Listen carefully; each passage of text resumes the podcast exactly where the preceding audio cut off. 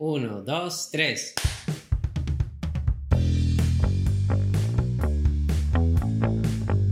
Una mexicana. Y un tico. Unidos por el personalismo para tocar los temas que mejor no se tocan. Cuestionar lo que mejor no se cuestiona. Y descubrir que eso que crees que solo te pasa a ti, en, realidad, nos pasa a todos. Únete a nosotros con un tequila y un café. Para que juntos descubramos qué, nos pasa? ¿Qué tal? ¿Cómo están? Bienvenidos a otro episodio. Qué emoción volverlos a tener. Y bueno, entremos en materia porque el tema de hoy nos apremia. El capítulo que tenemos hoy se llama Expectativas de la vida sexual. Qué fuerte, ¿no, Natalia? ¿Cómo estás? Sí, qué buen episodio nos espera hoy. Además de que, como ya nos dijo JP, tenemos un invitado de lujo Va a estar con nosotros Mariano Murillo, que es paisa de JP, es tico también. y él es, es sexólogo, antes que nada, ¿no? Y es docente. Principalmente se ha dedicado pues a desarrollar talleres, charlas, ¿no? Cosas de educación sexual con niños y adolescentes. Y pues ha sido invitado a medios de comunicación. De hecho, él tenía un programa de radio al que cuando yo vivía en Costa Rica, él me invitó nos invitó a, Javier y a mí, éramos novios todavía, y ahí estuvimos, ya ahí como que nos hicimos más amigos. Que bueno, a ver, no es un secreto que mi estancia en Costa Rica no fue todo miel sobre hojuelas, y además de JP y algunas otras personas, Mariano fue como de las buenas cosas que, que me traje de allá. Entonces, bueno, pues ya iremos conociendo más sobre Mariano, les iremos contando más sobre las actividades que tiene, porque hace un montón de cosas que yo creo que nos tomaría 10 minutos aquí contar todo el, currículum, pero por lo pronto esto es lo que podemos presentar de él y lo que nos interesa más el día de hoy es la parte de la educación sexual que es que él maneja.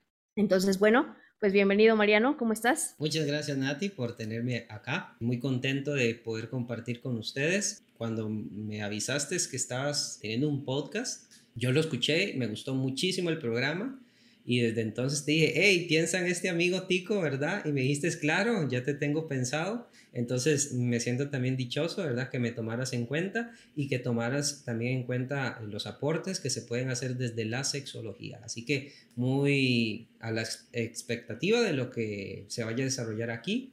Y pues bueno, estamos listos.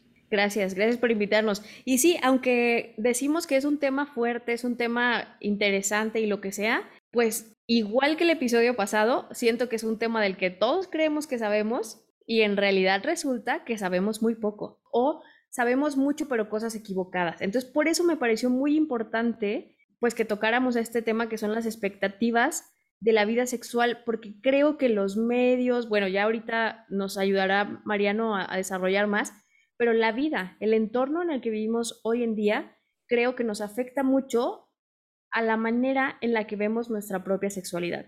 Entonces, bueno, pues, ¿qué les parece si empezamos ya a entrar al tema? De una, de una.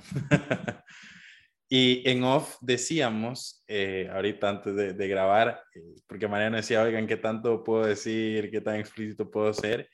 Y, surgió esta, esta frase de, eh, creo que el mal habla más fuerte, grita más fuerte. Y, yo creo que, que, bueno, que nos sintamos aquí en confianza, con, con, mucha madurez, con mucha naturalidad, porque merecemos información adecuada y formación adecuada a, a nuestra dignidad. Mariano, bienvenido. Muchas gracias. Y bueno, estamos con todo. Ahora sí, vamos empezando por el principio son, ¿cuáles son como estos mitos y expectativas? Vamos a hablar en dos, en dos áreas, ¿no? El noviazgo y el matrimonio, que a final de cuentas se espera que en algún punto estén ligados, ¿no? O sea, uno lleva a otro o uno, y uno precede a otro. Entonces, ¿cuáles crees tú que son estos mitos y expectativas alrededor de la relación sexual? Bueno, en cuanto a las expectativas existen muchísimas. De hecho, aunque yo intentara enumerarlas, los casos son tan particulares que podríamos llenar cientos o miles de líneas, porque a veces hasta el más mínimo detalle es lo que ocasiona conflictos en la vida sexual de las parejas. De hecho, parte de eso es lo que se realiza en la consulta con un sexólogo, que es conocer cuál es la dinámica sexual propia de la pareja, para detectar esos patrones y así tratarlos. Pero desde una forma más general, yo lo que te podría decir es que eh, los medios de comunicación, cuando estamos hablando de publicidad, música, cine, series, eh, la pornografía, las revistas, los blogs, cada uno de diferentes formas presenta la sexualidad, el amor, las relaciones sexuales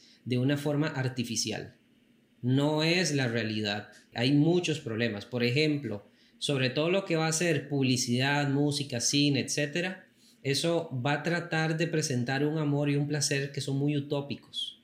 Entonces es el típico amor de Hollywood donde todo es fácil, sencillo, todo es altruista, es, un héroe, ¿verdad? Que por supuesto que, que el amor es algo sensacional, ¿verdad? Pero se presenta de una forma demasiado, eh, ¿cómo decirlo?, angelical, como si fuese un cuento de hadas y las cosas no son así.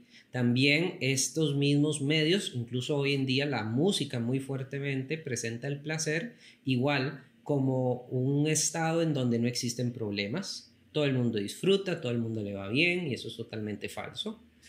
La pornografía, bueno, también va a generar una serie de conductas, va a influir en cómo supuestamente nosotros debemos responder, qué cosa es deseable, qué cosa me debe causar placer.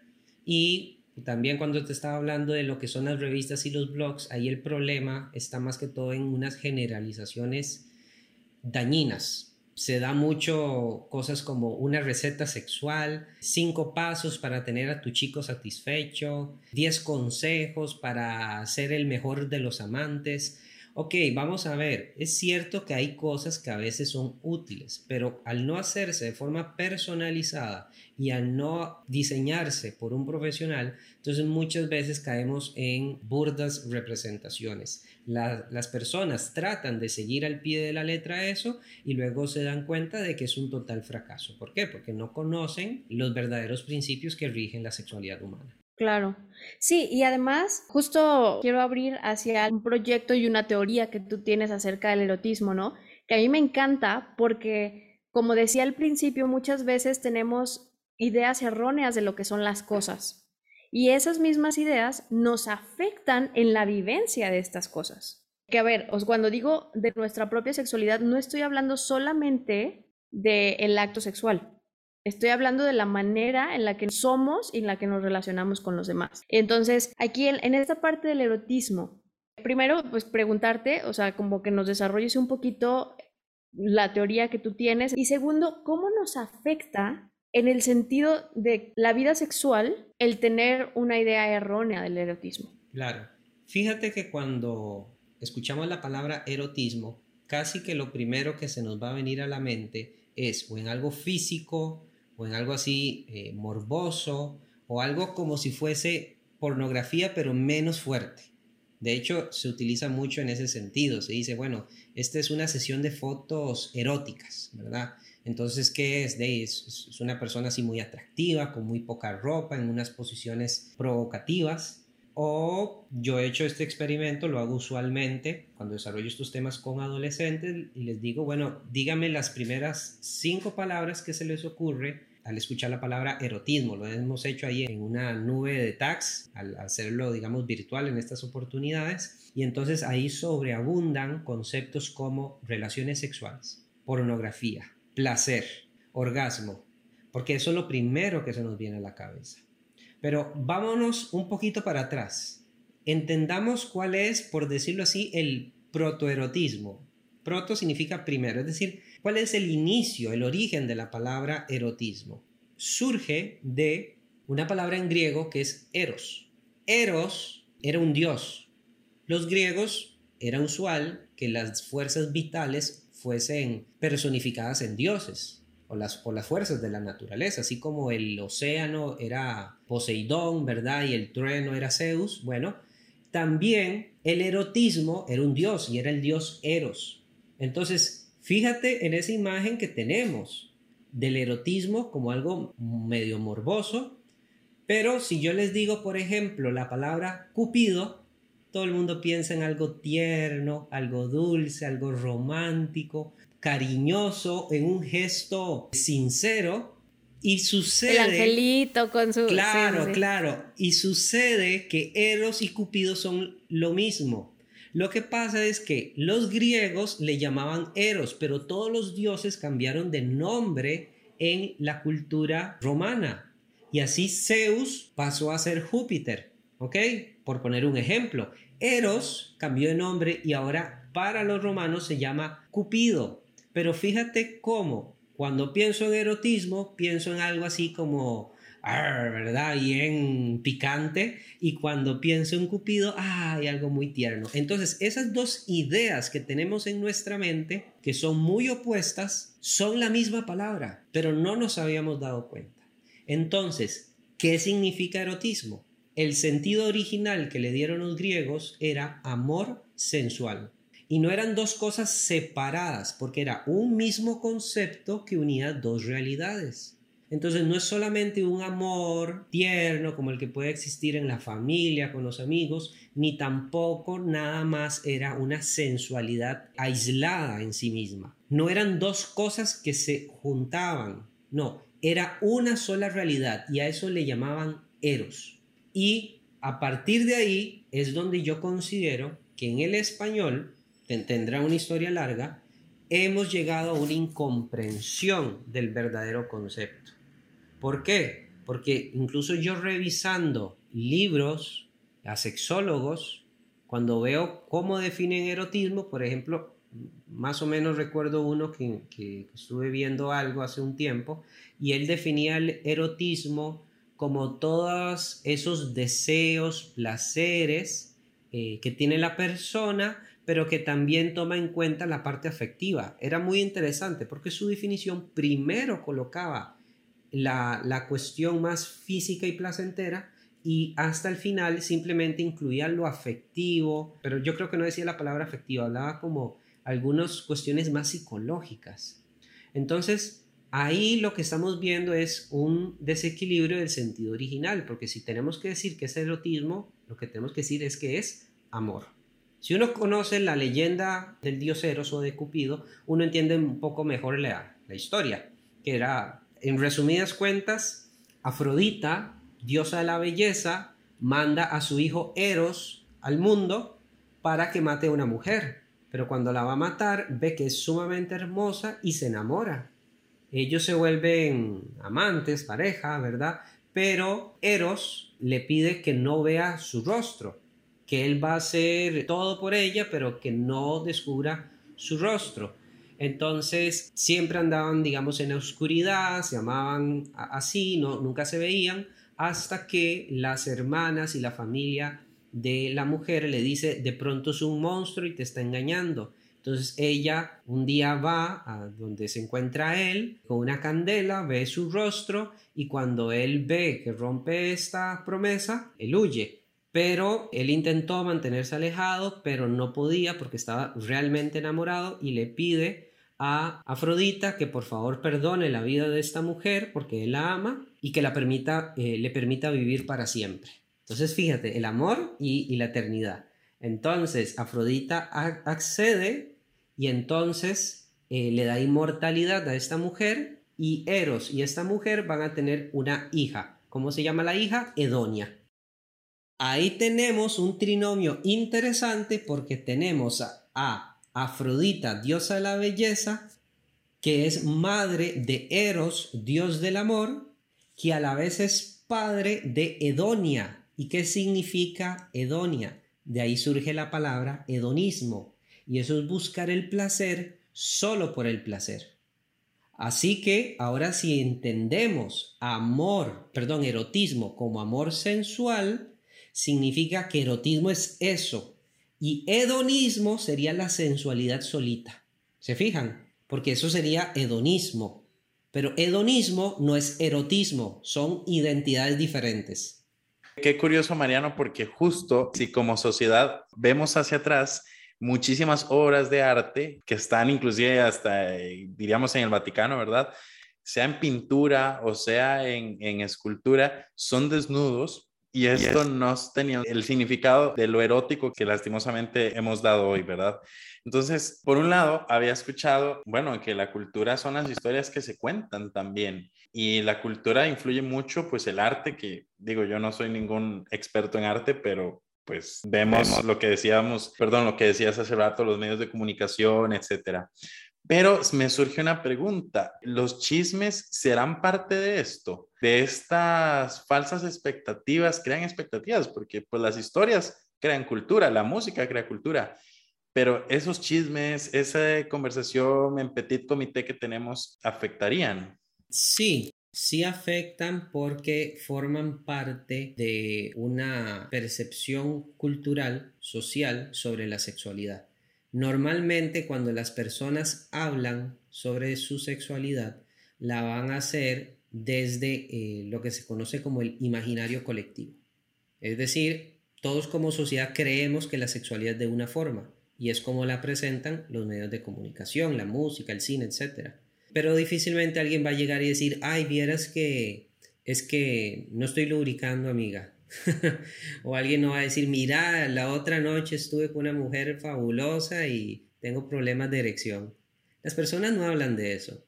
¿Por qué? Porque todos creemos que todo el mundo le va súper bien, que todo el mundo le va fantástico. Y eso es totalmente falso. O sea, es que es totalmente falso. Esa no es la sexualidad común y corriente que tenemos día a día. Lo normal es que el cuerpo a veces esté agotado, que a veces estemos con problemas. Y se lo pongo de una forma muy sencilla. Hace poco Messi pues terminó, digamos, su contrato, ¿verdad? Como jugador del Barça. Bueno, si hasta Messi fallaba un penal, ¿qué nos hace pensar que nosotros en nuestra vida sexual, nuestro cuerpo siempre va a responder como queremos? Es que la idea de penal es gol. Penal igual gol. Pero si hasta Messi falla un penal, y póngale su jugador preferido, yo no veo fútbol, entonces no puedo decir muchos nombres, pero si hasta ellos pueden fallar, nosotros en nuestra vida sexual usualmente podemos tener un montón de situaciones que se nos pueden poner en el camino. O sea, ¿qué es? ¿En qué momento queda la vida sexual? Usualmente cuando llegas del trabajo y entonces vas a estar también cansado. Entonces, estamos funcionando porque todos los medios todo el mundo nos grita que la sexualidad y el placer es algo idílico, perfecto y que nadie sufre, y nosotros estamos llevando esa carga solos. Yo espero que al menos una mitad puede adaptarse de una forma natural con su pareja, pero hay muchísimas personas, al menos la mitad de las personas, creo yo, que podría estar viviendo su vida sexual de una forma insatisfactoria a causa de los comentarios y de los medios de comunicación. Sí, las expectativas no vas a comunicar las expectativas falsas. El dato está fuerte. El dato está muy fuerte. Y las expectativas, ¿no? O sea, a final de cuentas, todos estos comentarios, todos estos. O sea, si tú ves una película, una novela, una serie y 10 de 10, todo es perfecto, como que estás esperando que sea perfecto.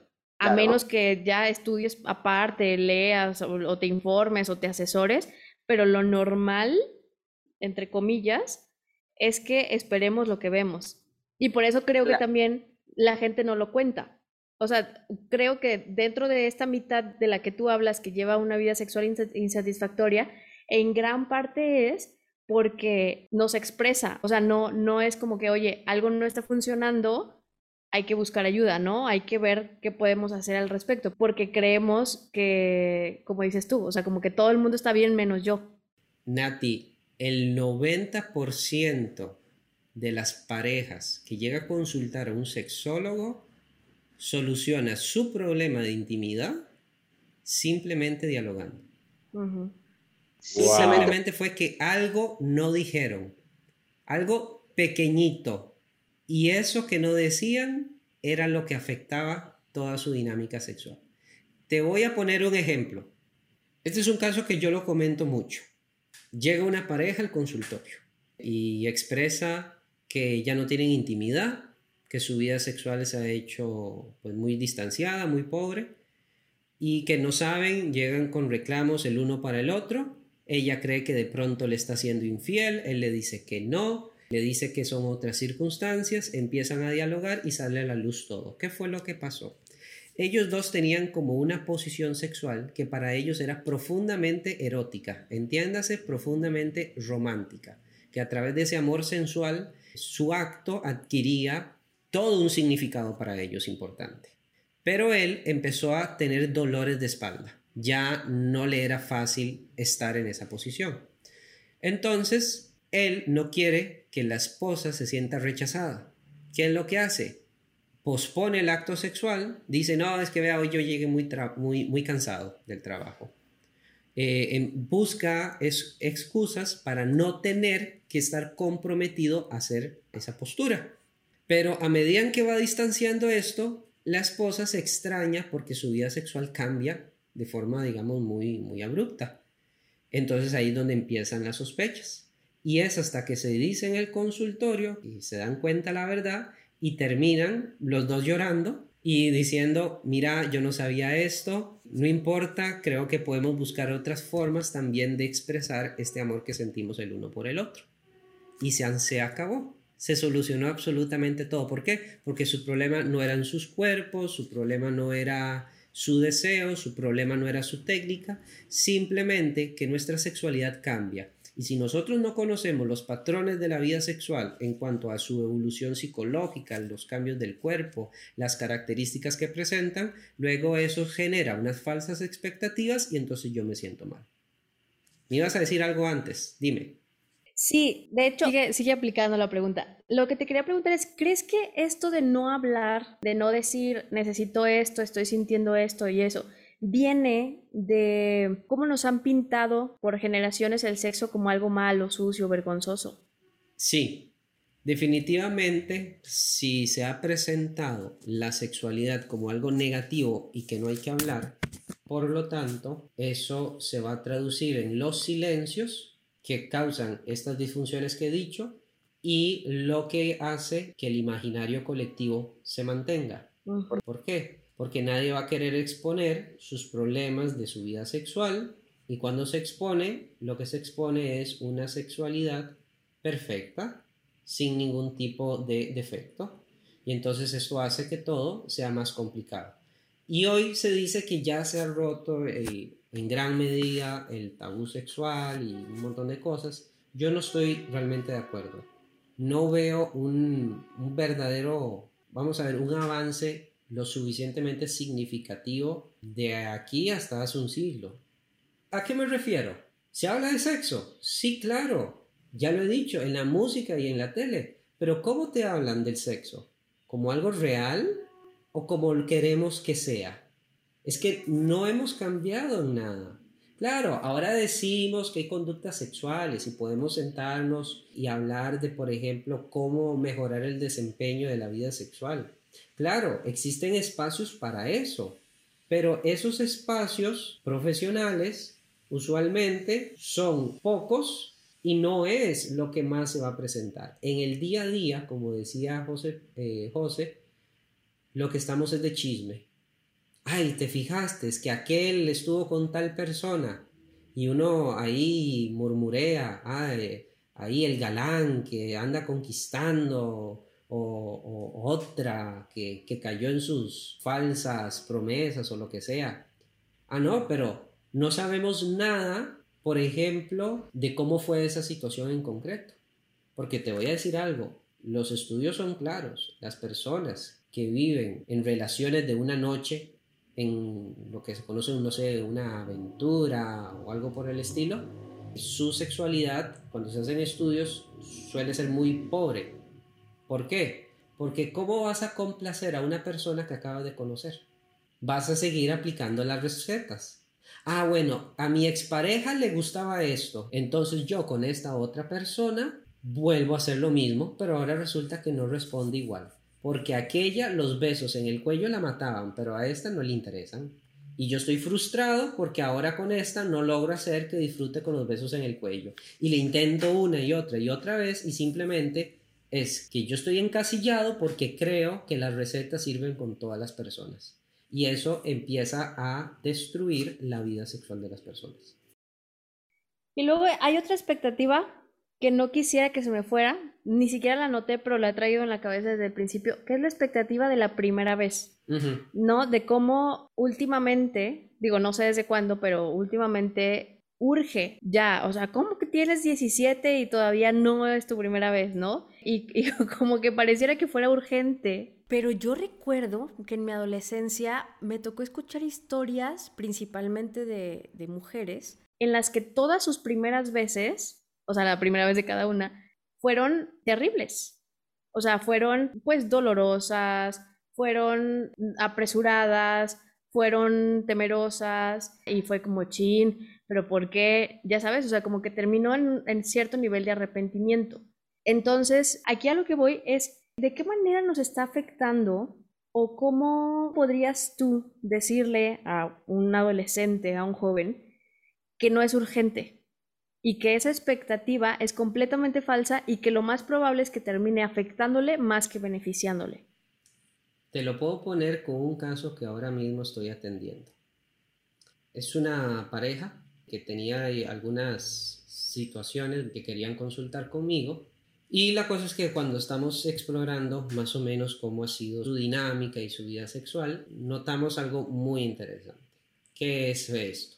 Ella tiene su primera relación sexual poquito antes de cumplir los 18 años. ¿Por qué? Ella, ella me decía, mira, yo busqué la relación sexual.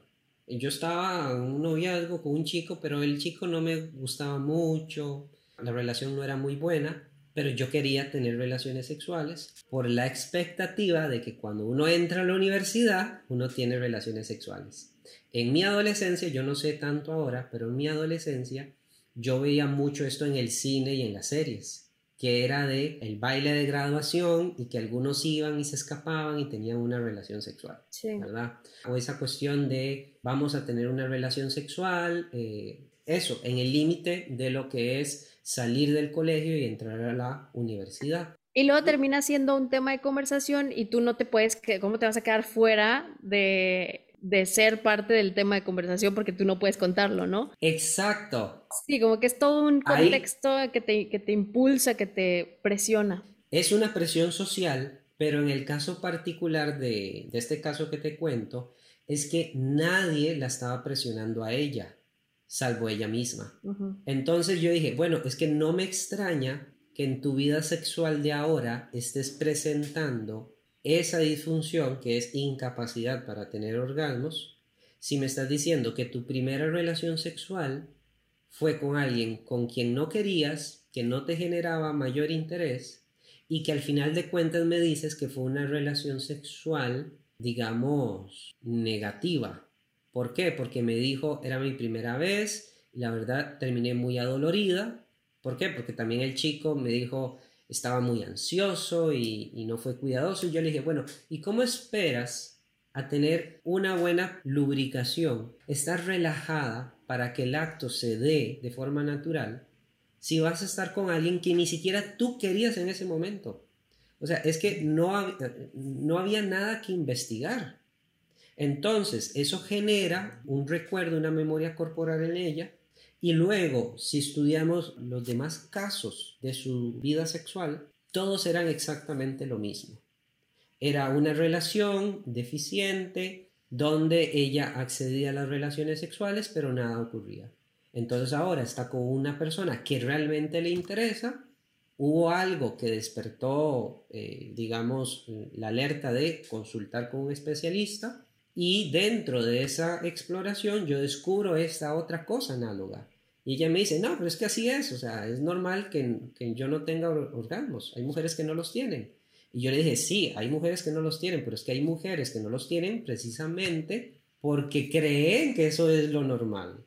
Pero realmente no es, o sea, si no hay orgasmos, eso no significa que tu vida sexual ya es, eh, es mala porque esa también es una falsa expectativa, que siempre tiene que haber un orgasmo para que haya disfrute. Eso no es así. Pero ella casi lo que decía es como, ella asumió que eso era así y yo le dije, bueno, tal vez ahora no, pero lo que no te has dado cuenta es que tal vez no tienes porque acostumbraste a tu cuerpo a no entrar en un estado de relajación y de disfrute necesario para llegar al orgasmo. Ahora, digamos, no puedo explicarlo todo, pero todo esto tiene que ver con el sistema nervioso.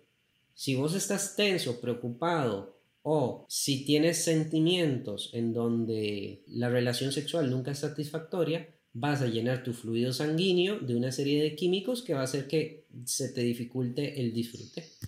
Entonces, hasta que nosotros entendemos cómo funciona la sexualidad, no vamos a romper ese ciclo.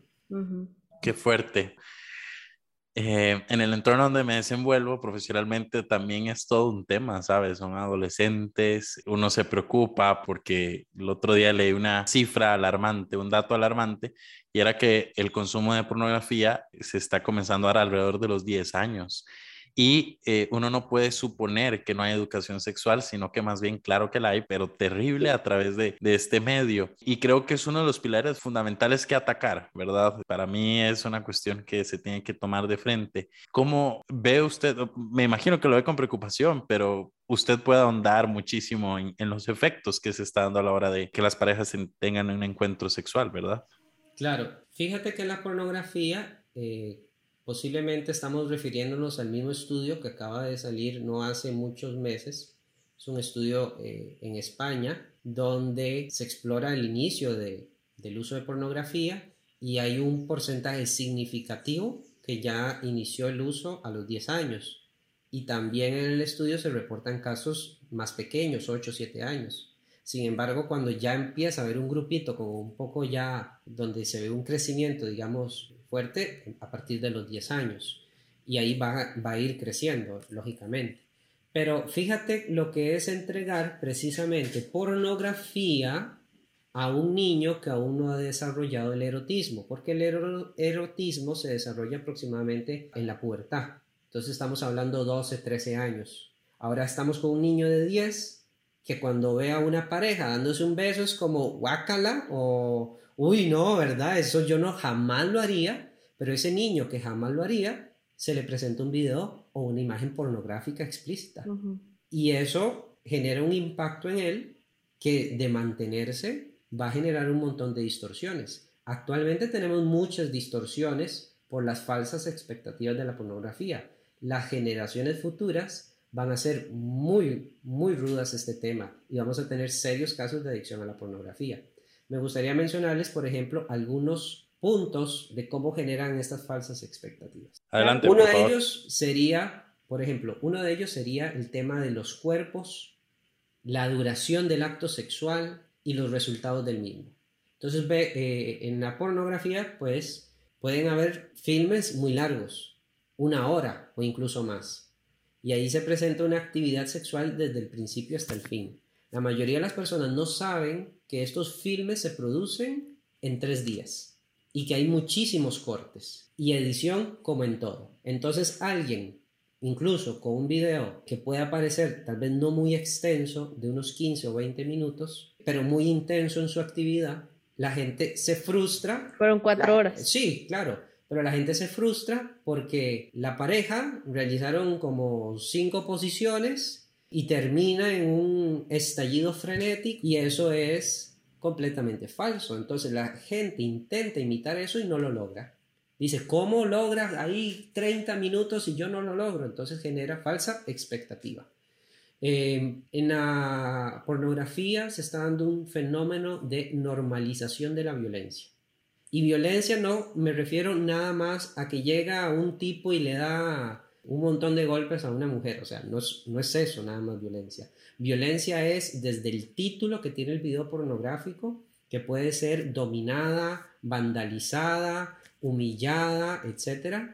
Las escenas que muestran son escenas violentas, por ejemplo, una persona que tiene una necesidad económica y a través del canje por sexo entonces se, eh, se obvia esa deuda y entonces todo se soluciona. O hay, hay muchos videos que giran en torno al tema de lo que es eh, las estudiantes, ¿verdad? Y entonces son escenas como reprobé una materia, ¿qué puedo hacer? Eh, páseme y entonces ocurre la escena sexual. Fíjate que estos son ambientes de violencia. ¿Por qué? Porque están presentando una persona vulnerable. Claro, ahí no se va a representar como la persona desesperada y todo el mundo va a estar contento, ¿verdad? Y los que salen ahí tienen unos cuerpos atractivos, ¿verdad? pero eso no es la realidad de cuando se dan estas, estas circunstancias. Y también existen violencia y conductas dolorosas reales que se presentan como deseables.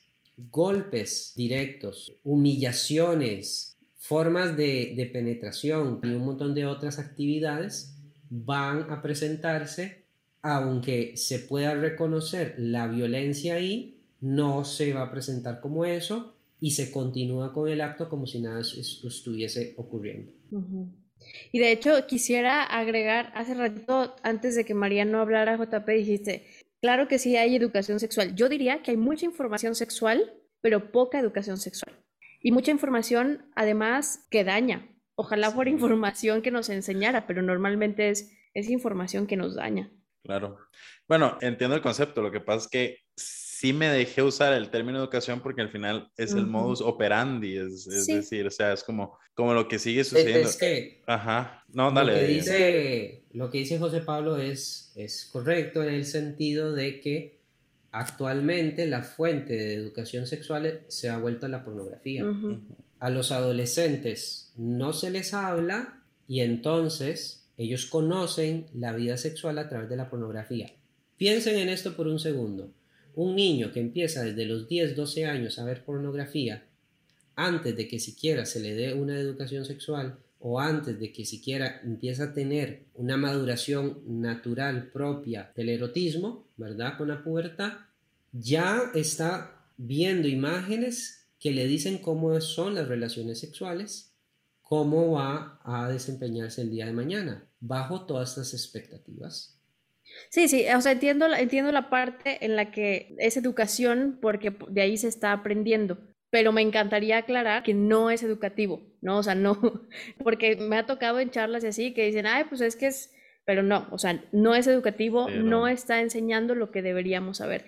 Ahora, también quería hacerte una pregunta, Mariano, que va un poco relacionada con algo que dijiste hace rato, y aquí la anoté para que no se me olvidara. Hay cosas que creemos que queremos, pero muchas veces cuando las recibimos nos damos cuenta que no es lo que queríamos, que creo que va más ligado con lo que necesitamos, ¿no? O sea, a veces hay una parte que es lo que queremos y otra parte que es lo que necesitamos y entonces, ¿qué cosas tú crees que son las que creemos que queremos y qué cosas son las que realmente necesitamos?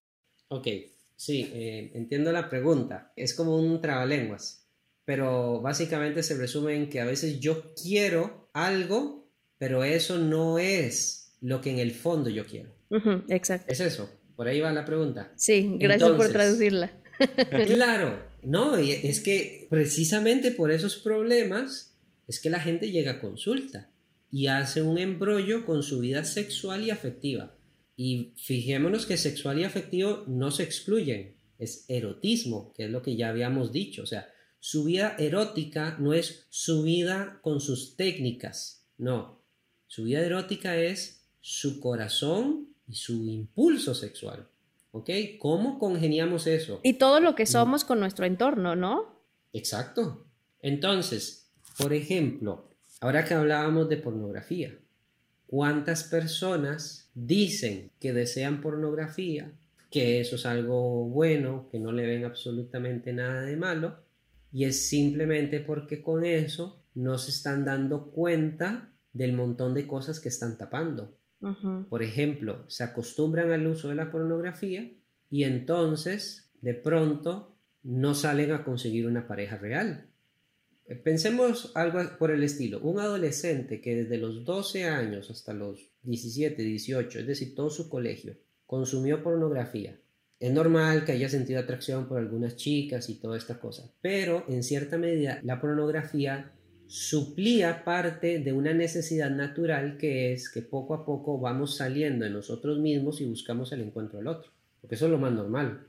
Pero si hay una pornografía que está satisfaciendo, aunque sea en parte, esos impulsos, entonces la persona no desarrolla de pronto esas habilidades. E, esas habilidades, no, no solo como habilidades sociales, sino simplemente tal vez está ahí cómodo, tal vez no se vuelve algo tan urgente, pero con el tiempo la necesidad de una pareja sí ya va creciendo.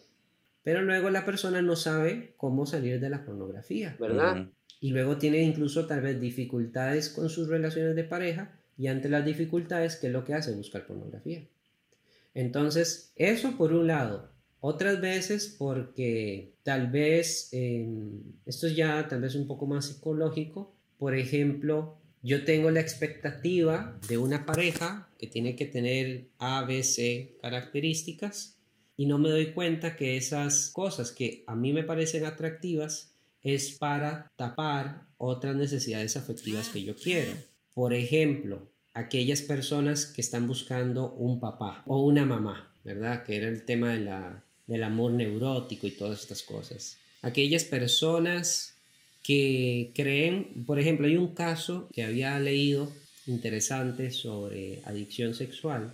Era una mujer y decía, no me había dado cuenta que violencia y amor son incompatibles. Porque yo buscaba amor, pero yo me sentía tan insatisfecha en mi vida amorosa que buscaba relaciones intensas. Y me refiero a relaciones sexuales fuertes, donde había agresión. Y entonces si ella no terminaba sintiéndose hasta dolorida, hasta agotada, entonces no era una buena relación sexual. ¿Por qué? Porque ella ocupaba toda esa agresión para lograr estimulación. Claro, porque como no has desarrollado tu verdadera necesidad de amor, entonces ocupas suplirlo con algo más. De pronto crees que eso es lo que deseas. Y yo no digo que eso pueda generar placer físico, pero lo que yo a lo que va tu pregunta es, bueno, pero tal vez creemos que deseamos eso porque lo deseamos, pero realmente no lo deseamos. Sí, lo de que fondo estamos deseando es otra necesidad. cosa que no nos damos cuenta. Y por eso volvemos a mi teoría inicial, reentender el erotismo. Porque hoy yo creo que incluso los mismos sexólogos no están entendiendo la palabra erotismo. Y por eso vemos erotismo para definir una película casi pornográfica. En, digamos, en estos canales, estas plataformas digitales tipo Netflix, Premium, etcétera, tienen categorías en las series y una de las categorías es erotismo. ¿Y qué es eso?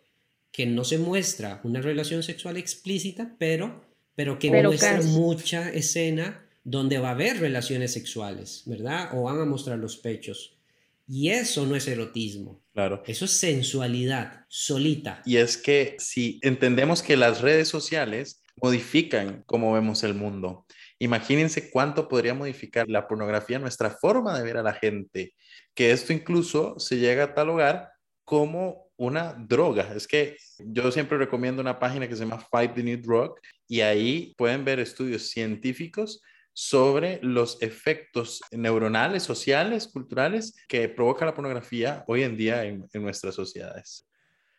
Y Mariano, bueno, está, la verdad que está muy interesante, este episodio está extenso, pero creo que todos lo van a disfrutar tanto como nosotros. Eh, pero me surge otra pregunta, eh, sobre todo como formador de adolescentes, ¿verdad?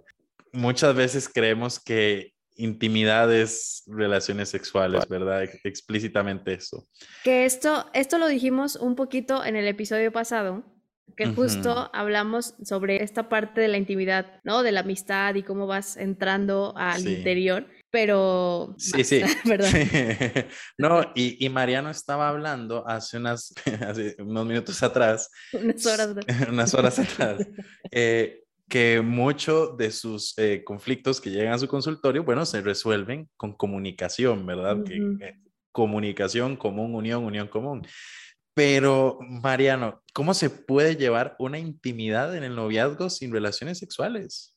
Para cambiar un poco, porque otra vez eh, volvemos a cambiar el paradigma. Cambiamos el paradigma de lo erótico, bueno, cambiemos el paradigma de la intimidad, sobre todo en unos jóvenes con ese ardiente deseo de amar, de ser amados, de, de comerse el mundo, ¿no? De conocerse, que eso De es algo que escuchamos mucho, ¿no? conocerse. Es que. ¿cómo te vas a conocer? ¿Cómo te vas, cómo vas a llegar a un matrimonio sin haber conocido a la persona, ¿no? Es, es como el... Entonces, sí, me encanta la pregunta, o sea, ¿cómo se puede vivir la intimidad sin relaciones sexuales? Exacto, durante el noviazgo, sí, sí. No solo, yo digo que en general, o sea, Bueno, sí, sí. Ajá, no es como que ya allá te casas y ya solamente puedes vivir intimidad así, sino que, o sea, como, como tú dices, ¿no? O sea, como desmitificar y, darle un sentido correcto a la palabra intimidad. Sí, sí, te entiendo. Vamos a hacer una serie de reflexiones en torno a esto que me dicen de la intimidad y de un noviazgo íntimo sin relaciones sexuales. Vamos a ver, hay un filósofo personalista que se llama Alfonso López Quintas. Don Alfonso llega y menciona que primero tiene que desarrollarse una intimidad personal y después una intimidad física. El problema es que hoy en día lo estamos haciendo al revés. Mm, completamente. Entonces, ahí tenemos una serie de dificultades. Masters y Johnson, que son los padres de la sexología moderna, personas a las que yo admiro profundamente, en uno de sus diferentes libros, uno que se llama El vínculo del placer, The Pleasure Bond, en su original en inglés, en su último capítulo que tiene el mismo nombre y trata el tema del compromiso, ellos explican cómo poco a poco se va evolucionando en la relación de pareja, donde se van conociendo, se van acercando, empieza a surgir el amor y de ahí viene el deseo. Ciertamente, eso es, digamos, un, eso, ese proceso es natural y se va dando de forma gradual. También, en cierta medida, el placer, la atracción, también puede llevar al amor. ¿Por qué? Porque mutuamente se corresponden y eso es el erotismo. Amor sensual. El amor te lleva a la sensualidad, la sensualidad te lleva al amor. Pero hay que hacer una advertencia en todo esto. Y es que la sensualidad o el placer, como lo queramos ver, López habla de lo que es placer. Es una fuerza tan abrumadora, tan grande, que si no hay un amor fuerte, no va a poder hacer nada en contra de la fuerza arrasadora del placer. Wow. Ahí, es decir, la sensualidad podría caer en hedonismo o en erotismo. Todo depende cómo manejemos el tema de la intimidad. Por lo tanto, mi conclusión, en base a mi experiencia, es que es fundamental que todas las personas, independientemente si son adolescentes o no, primero desarrollen este espacio de intimidad. Y eso significa no relaciones sexuales. Y con esto advierto, no es aguántense, no es haga una respiración profunda así, ¡ah! sumérjase en la piscina y aguante todo lo que pueda. No, no es eso no es aguantarse a ver hasta cuánto llego. No, es voy a trabajar en crear ese espacio de intimidad. No es resistir, es construir. Y esto se tiene que trabajar. Por lo tanto, me preguntan nuevamente, ¿cómo llevar un noviazgo íntimo sin relaciones sexuales? Sin las relaciones sexuales es más fácil desarrollar esa intimidad porque no vas a tener una serie de neuroquímicos que te van a crear una falsa ilusión de intimidad. Porque con la relación sexual va a haber una descarga de dopamina enorme, oxitocina, serotonina y todas las toninas habidas y por haber, ¿verdad? Ahí van a haber un montón de químicos generando la unión y la necesidad del otro. Sí, como un apego, lo, hablamos justo en el episodio pasado, que lo único que hace es distraerte de un verdadero discernimiento. Digo, el episodio pasado fue de esto, pero aquí me encanta porque lo que hace es impedirte desarrollar esa área de la intimidad. Sí, qué, qué vacilón, ¿verdad? Porque incluso a veces entre la sociedad se vende el orgasmo con el orgasmo junto como aquella eh, clímax de la unión de dos personas y qué bárbaro. Y me acuerdo que un amigo psicoanalista dice, ¿no? Que, que Lacan dice que nada, no, no sean mentirosos, o sea, no hay momento en que una persona esté más desconectada de este mundo que en ese momento, ¿verdad? Que en el momento del orgasmo. Me hace mucho sentido con lo que nos está diciendo Mariano. Yo tengo un video en mi canal de YouTube, aprovecho aquí el paréntesis, ¿verdad? Para que me visiten, Eroteca con Mariano donde yo hablo, por ejemplo, de eso y hay estudios que confirman, hay uno que se llama el orgasmo femenino y en ese yo explico que en estudios con mujeres se ha visto que se apagan los controles inhibitorios del lóbulo prefrontal. ¿Qué significa esto? que es lo que regula la conducta. Si se apagan, significa que la mujer se vuelve salvaje en el momento del orgasmo. Entonces, sí, lo que estás diciendo así es.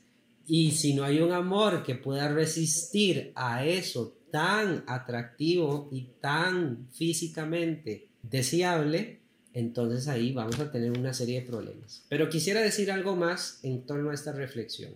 Hay una palabrita que tiene su origen en el griego y es obsceno.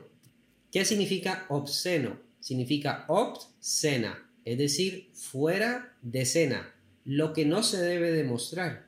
Porque en el teatro griego, evidentemente, en el teatro uno ve cosas, pero había otras que por, por ser gráficas, muy gráficas o muy fuertes, se preferían dejar que el espectador lo imaginara. Por ejemplo, la escena de un asesinato entonces simplemente se da a entender al público que llegó la persona y lo mató, pero eso no se dramatiza. Entonces había cosas que se mantenían fuera de escena. ¿Ok? Y ahora veamos qué significa esto.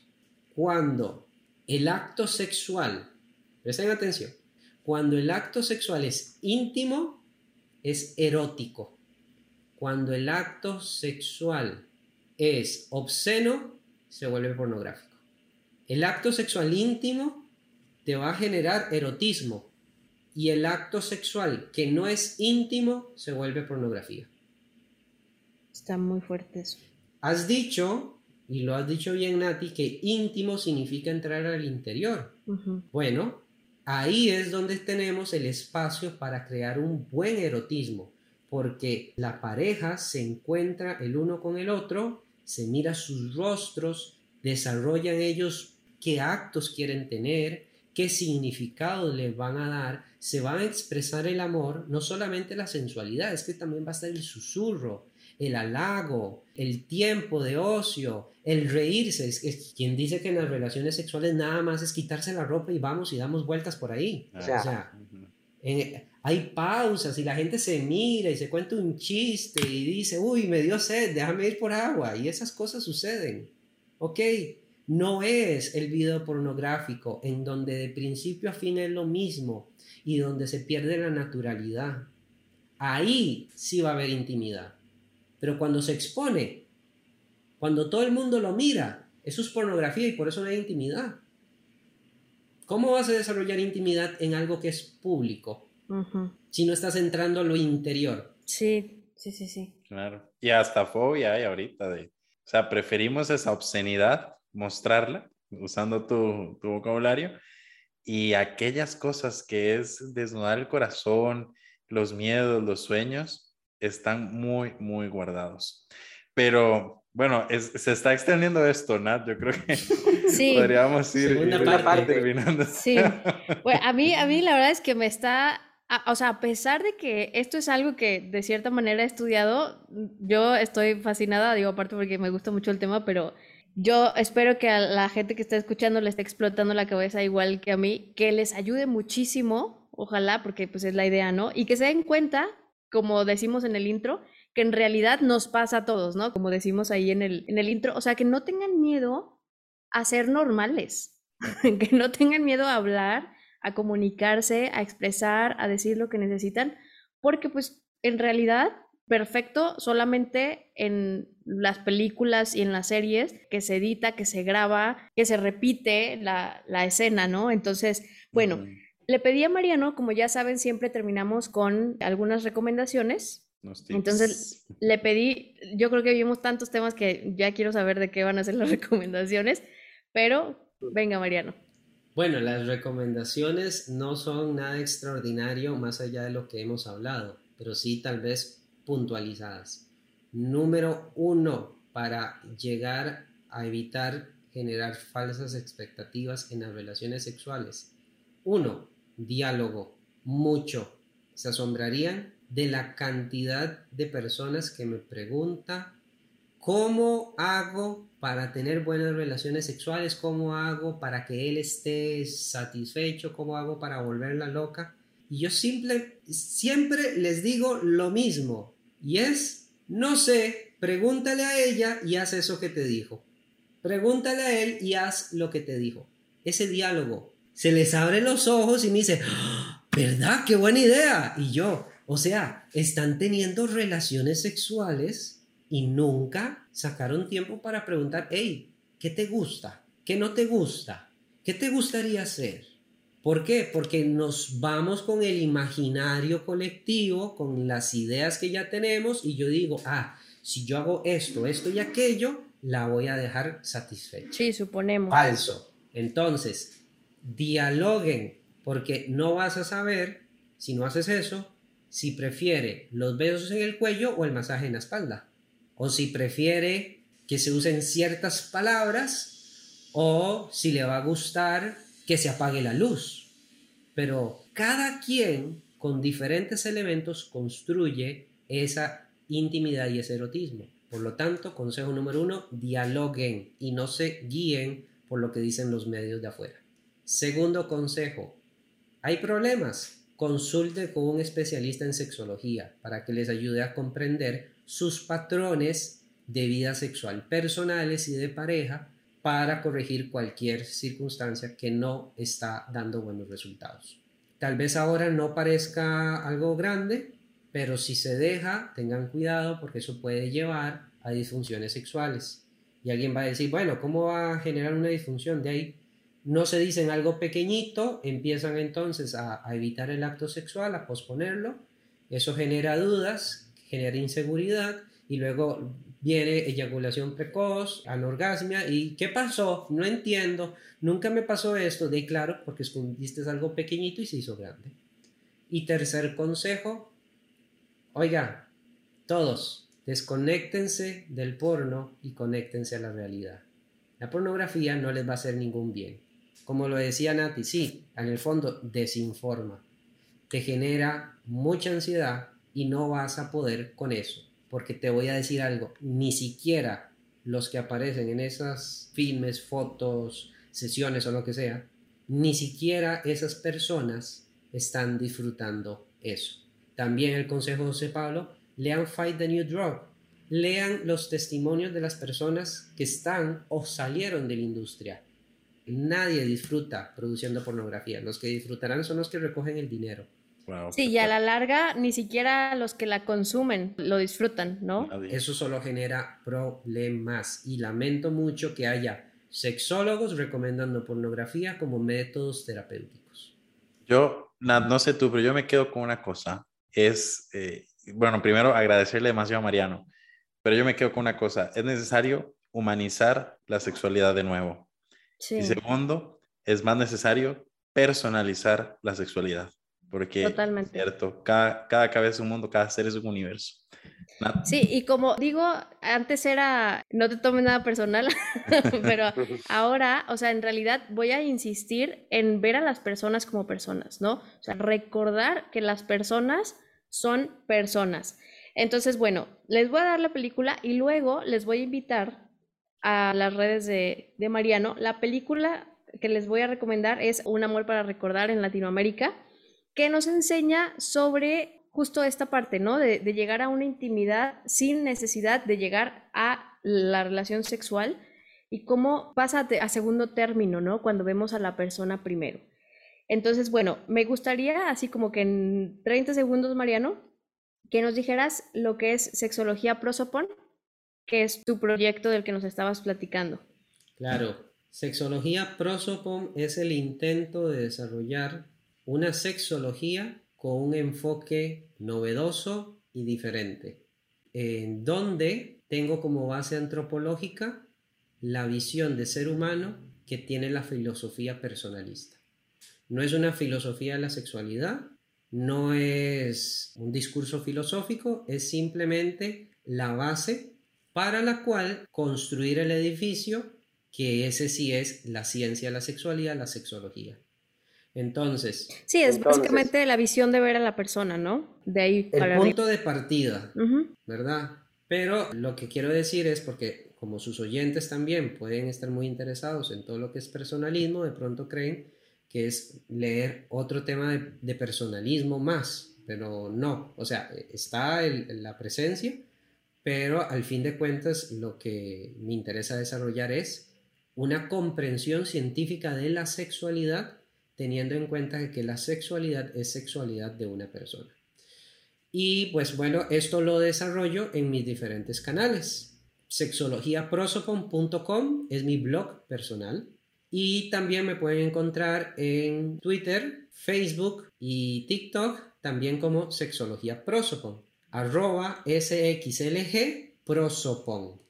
Y finalmente mi canal de YouTube, que es Eroteca con Mariano. Estaría encantado de recibir sus preguntas, sus mensajes para poder atender cualquier cosa que necesite.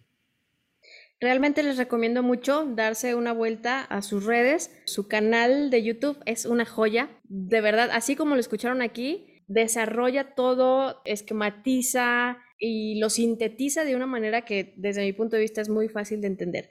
Pues bueno, no sé si tú tienes algo más que decir, JP, sino ya para despedirnos. No, mil gracias a Mariano y que hay segunda parte por venir definitivamente. Yo creo que sí, yo creo que sí. Pues bueno, Mariano, te agradezco muchísimo que nos hayas dado este ratito para, o ratote, porque yo creo va a ser el más largo hasta ahora, ¿no? Para platicar con nosotros de algo que me parece tan trascendental en la vida de, de las personas. Y pues nada, nos vemos la próxima semana. Gracias a todos. Pura vida.